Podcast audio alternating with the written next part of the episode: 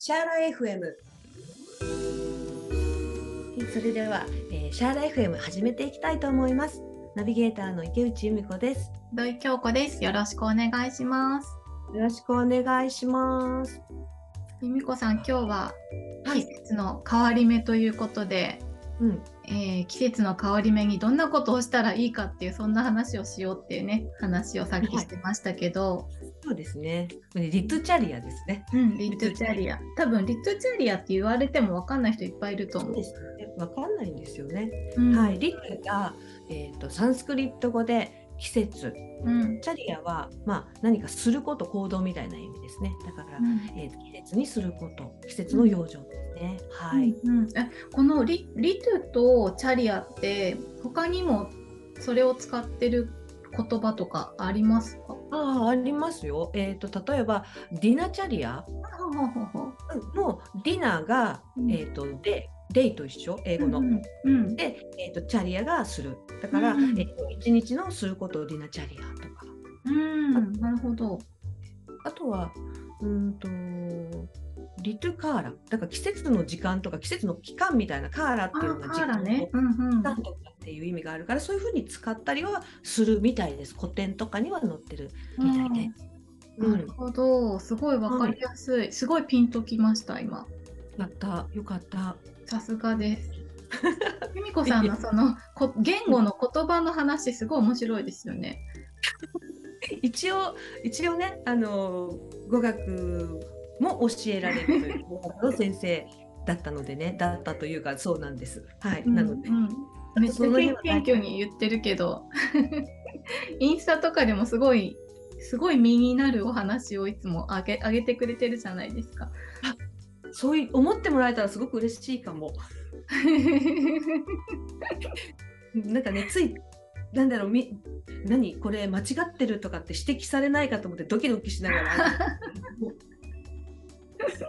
涼しくねサンスクリットの文法とかね サンスクリット表記とかいろいろちょっと上げさせていただいております。ねあの楽しみにしてますよそれ。ありがとうございます。嬉しい。で由美子さんあの由美子さんの季節の変わり目のこのリトチャリアのおすすめは何ですか？由美子さん的に。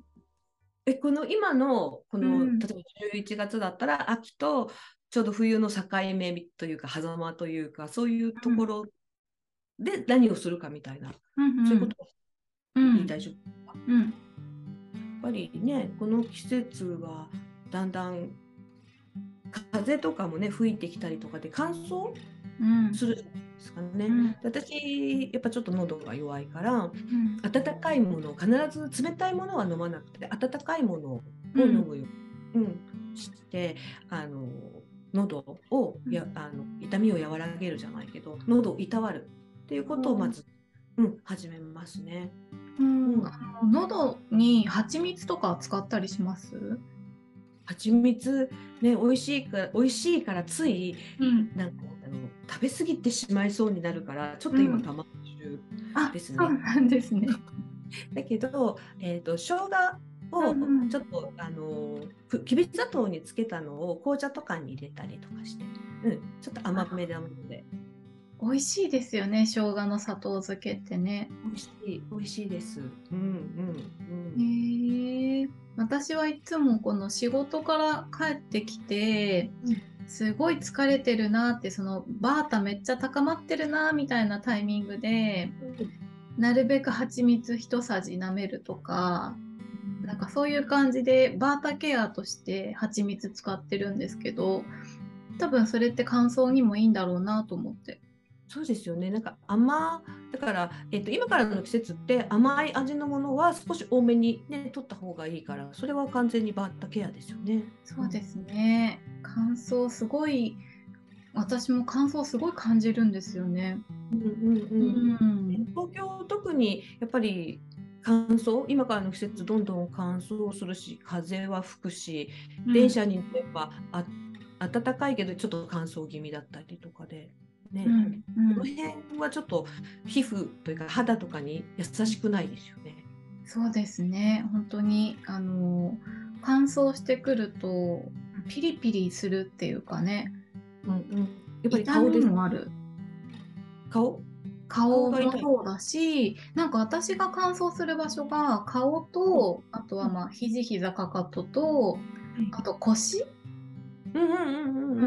背中側の腰が結構乾燥したりするから今はなんかあの通常はオイルだけ塗ってるんですけどでも今もうすごい乾燥厳しくなってきたからあの化粧水も合わせて使ってるんですよね。ああ絶対いいですよね。水分は必要ですよね、うんうんうん、だから今使ってるのがなんか昆布の成分がいっぱい入ってるってやつなんですけど。何？なんかカパカパがすごくあの取れそうな気がする、そうそうそうそう。なんかもう触っただけでもちょっとトロトロしててうわカッパーって感じのカパカパしてる昆布の化粧水塗ってからオイル塗ってみたいな。すごい。それはなんか効きそう。うんうん、そう、すごいそれは、今年はちょっとそれで乗り切ろうかなって思ってるんですけど。確かに、あの、必要ですよね。なんかね、私も足とか、うん。すねのあたりがちょっと乾燥が気になるとか。あ、なんかすねってすごい乾燥しますよね。うん、するするのでやっぱりちょっとオイル塗ってマッサージしてみたりとか、うん、うん、やってますよね。うんうん。欠かせないみたいな。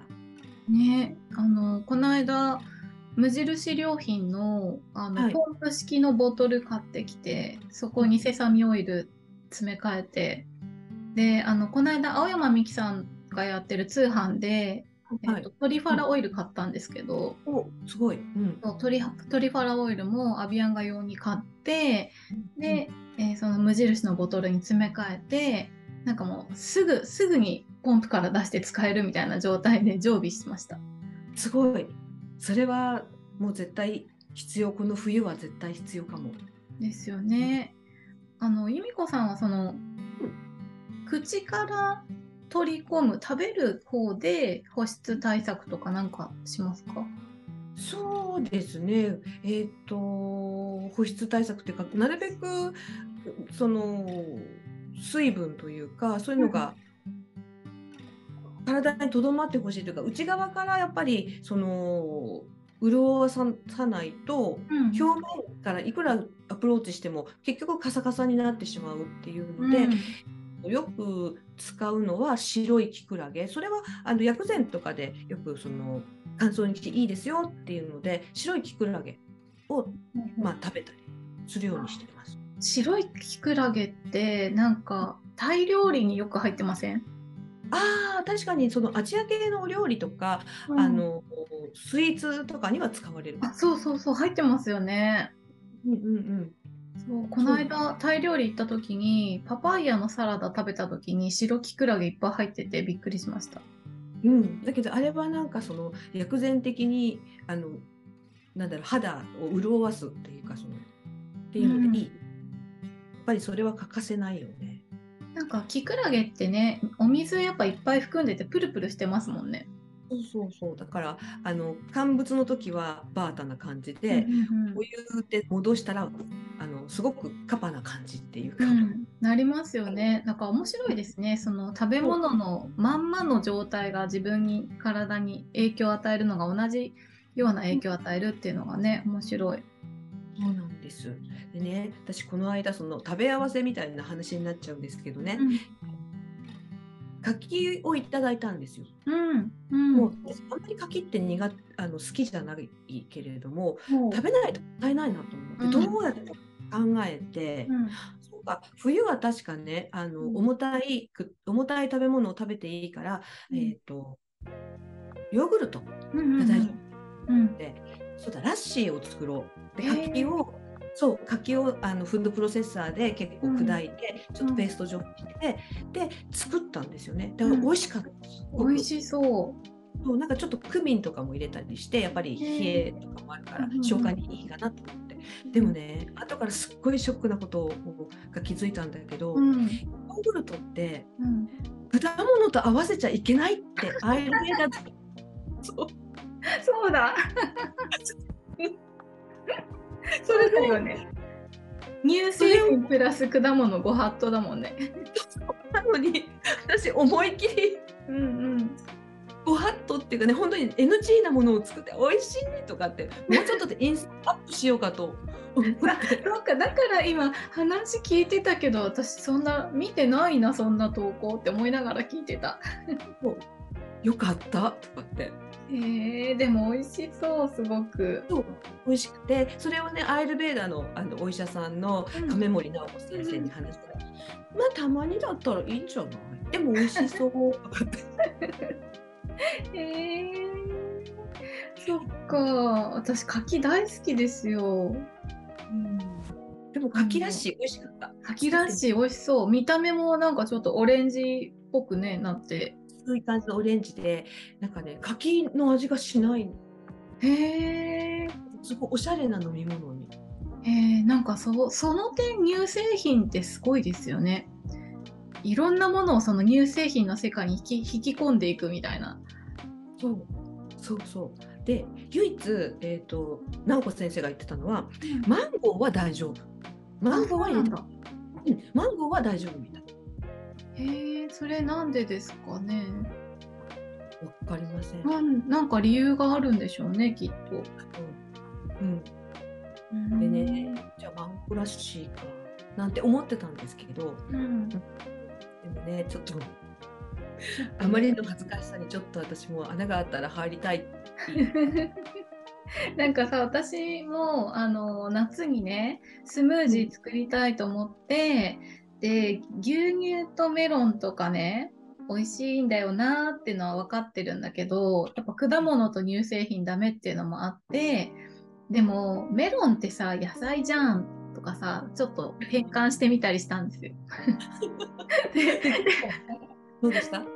調べてたらなんかアイルベーダのブログとか書いてる人のページにたどり着いてメロンは野菜と言われてますが乳製品と掛け合わせは NG ですってその人は書いてた。やっぱダメなんだ。多分ダメなんだと思います。ダメなんですね。あの柿柿は私あのスパイスで炒めて食べるのがすごい好きです。ああ、甘みが増しそう。そうすっごい。い甘くなってなんなら蜂蜜もかけちゃうそこに。ああ、結構甘党な感じっていうか、そうやっぱりバーターを下げたい感じ？多分そうだと思う。うん そっか。でも美味しい。ちょっとそれはやってみてもいいかなって思う。うん、シナモンとクローブですごく美味しいです。あ、それは美味しい組み合わせ。そうそう、ギーもかけてね。うんうんうんううんん。絶対美味しい組み合わせ。干しぶどうとかも合いそう。あ、合いそうですね。うん、食欲の秋だから本当に最近食欲止まんないですよ。そうですね。今からね、どんどん消化力が高まる時期なので。うんうんうん。なんかでもあれですよね今から消化力高まる時期ってちょっと不思議な感じもしますよね。うん、まあそうですよね。うん、確かに。なぜ？って思うけれども、でも、うんまあ、バータが高くなったら、うん形成に傾くと。体が消えた。ごめんなさい。大丈夫？あ、うん。いや、今、シリが発動しそうになった。あ。そうそう。えっ、と、バータがこ今日考えていて、バータが上がってくると、うん。形成になる。っってことは、重いものをしないと、その人自体も飛んでっちゃうんじゃないかなあって。そっかそっかそっかもうじゃああれですね体が本能的に何かを取り込み込まないとみたいな感じになるんでしょうねきっと。あとね、冬は寒いから、それだけ重たいものとか、脂質の多いものを食べないと、やっぱ寒くて良くい。ない、生命の危機に陥るって思うのかなとか、あそうかもしれないですね。すごい自然の摂理を感じてしまいました。いや本当にそうですね。でもそういうところでもなんかこう健康のこと考えてあれ食べるのやめようとか結構考えちゃうことも今まであったんですけどでも食欲があるっていうことはある程度食欲を満たしてあげるっていうのも大事そうですねそしたら。もうとそうだと思います。それは体が欲してるから。うんねそうですね。うんうん。今日どうですか？他にリトチャリアでおすすめ。他は、まあ、オイルマッサージはさっきね京子さんも言ってたし、あとは、うん。まあナスや。うん。鼻乾燥しない方がいいのかなとか。ナスやのアヌタイラ使ったことありますか？アンタイラはもらったけどうん。ちょっと怖いから母親にあげました。通にあの、えーなんだっけ？シャドウィントゥータイラっていううんうんシャドビンドゥタイラ私使ったことないんですけどなんか癖ありますか？そんなまあ香りはちょっと癖があるけどでもそんなしみるとか痛いとかっていうのはないかも。うーん。なんかねアヌタイラすごい苦いんですよ。あだから本当にこう出すためのオイルなんだなみたいなのが感じますね。ーうんうん。えー一回やってみてもいいかなって思うけど、でもちょっとねちょっと怖い。う ん怖いと思う。私も使っててもちょっとドキドキするもん使う時。これ苦いんだよなって思いながら。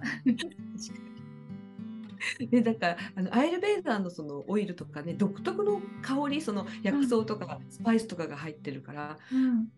香りでちょっと恐れをなす時が怖いとかって。ありますよね。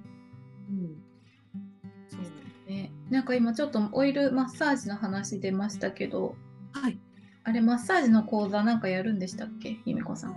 えっ、とね11月の13日なんですけれど6月もの、13日。うんとえっ、と私は教えないですけどね、うん。あの大桜千春さん一度、ゲストで出ていただいた。うんセラピスト。が、あのこの冬にかけて劣化しないようにっていうことで、セルフオイルケアの講座をしてくれるのでよかったらそちらの方も来てください。10時から、えー12時です。11月13日の10時から、うん、えーっと12 12時。はい、2時間。はい、2時間です。2時間たっぷり。すごい。内容もう決まってるんですか、えっ、とオイルケアですね。うん。セルフオイルケアだからディナチャリアでするセルフオイルケアなので、例えばセヘッドマッサージだったりうん。セルフカビアンガうん。あとはガンルーシャだったりナスヤだったり。ね。皆さんがまだ一回もしたことないけどやってみたいって思うのをあのゆっくり優しく丁寧に教えてくれると思います。うん。千春さん優しいですもんねすごく。うん、そうなのでだからあのこれからの冬冬の季節にかけては欠かせないと思うので興味のある人はぜひぜひ来てください。由美子さんのインスタから問い合わせればいいですか？そうですね。とあの私の、えーアイルノーティスボードでもいいですし、それからラサアイルベーダインスティテュートって2つやってるので、そちらどちらからでも結構です。よかったら来てください。ありがとうございます。多分そのインスタのアカウントさあの番組の概要欄とかに貼ってないですよね今まで。貼ってない。貼ってないよね。宣伝しないと。そうですね。なんかね、全然そういうことを考えてなかったかも。皆さんにいろいろな、ねすあのセラピストさん、すごい素敵なセラピストさんとか、アイルベーダのお医者さんとかをご紹介したいとか、うん京子さんと話す内容をね、皆さんに聞いてもらいたいってそれしかなかったから、うん、宣伝していこうこれ。宣伝させていただきます。はい、あの概要欄にリンクを貼っておきます。はい、お願いします。ありがとうございます。じゃあ今日はリットチャリアのお話をしましたけれども、最後にもう一つ宣伝した方がいいことありますよね。なんだっけ？バータピッタカパの攻略。でした。そうです。バータカパピッタの、えー、と講義をが、えー、とこん11月、12月、そして1月3回にわたったんですけども、これは、えー講師は亀森直子先生、今、えー、とインドにいらっしゃるんですけども、うんアーユルヴェーダ医師ですね。この方に11月20日はい。日曜日、えーと7時30分から9時30分まで Zoom 開催で、えーうん。トリドーシャ完全攻略ヴァータ編こちらをしていただきます。そして12月18日はピッタの攻略5500、そして1月15日カファ攻略6000円となってます。でこの3つに関してなんですけれども、うん。まとめて、えー、と受講してくださる方にだけですけれども、うん。えー、と1万7000円を1万5000円でお届けしたいと思います。安くないですか？うん。そうです。安いと思います。まあこの講座は月に1回第3の日曜日にアイルベーダー理論講座をしようと思うんですけれども、ん。うん。えっ、と直子先生が今インドでいろいろねあのアイルベーダーのことを勉強されたり、あと研修研修っていうかその臨床をされたりとかで、うんあの今もまだまだ勉強されていてその活動をね、応援したいと思ってうんうんうん。でやっていただくのと少し値段も上げたんですよね。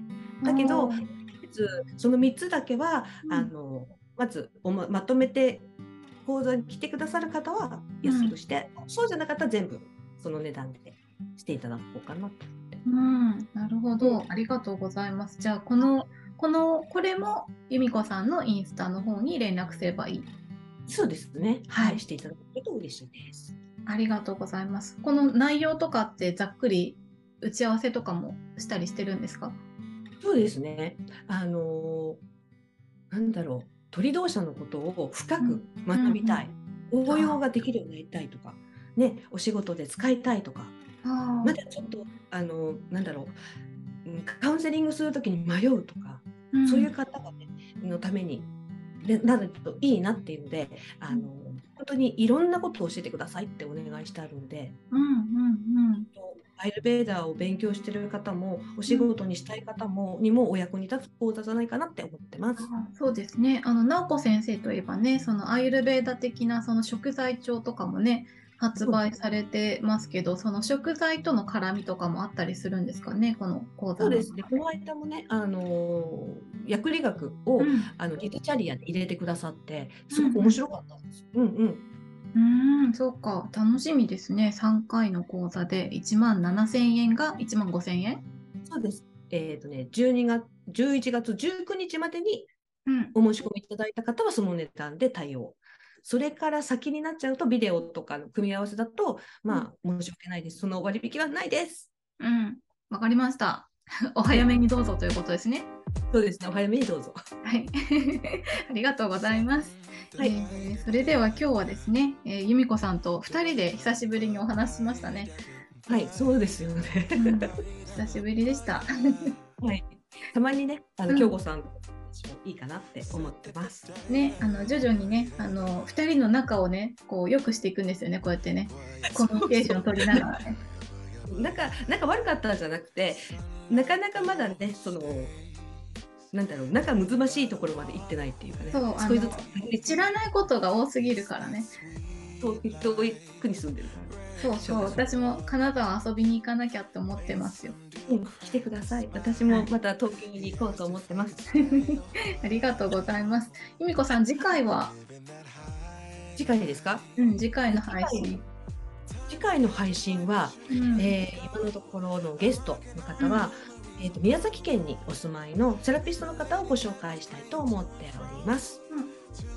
はい、こちらはじゃあ準備ができ次第の配信っていう感じで、はい、はい、それでは次回の配信を楽しみにしていただければと思います。はいえーナビゲーターは池内梅子でした。あ土井京子でした。ありがとうございました。りがとうございました。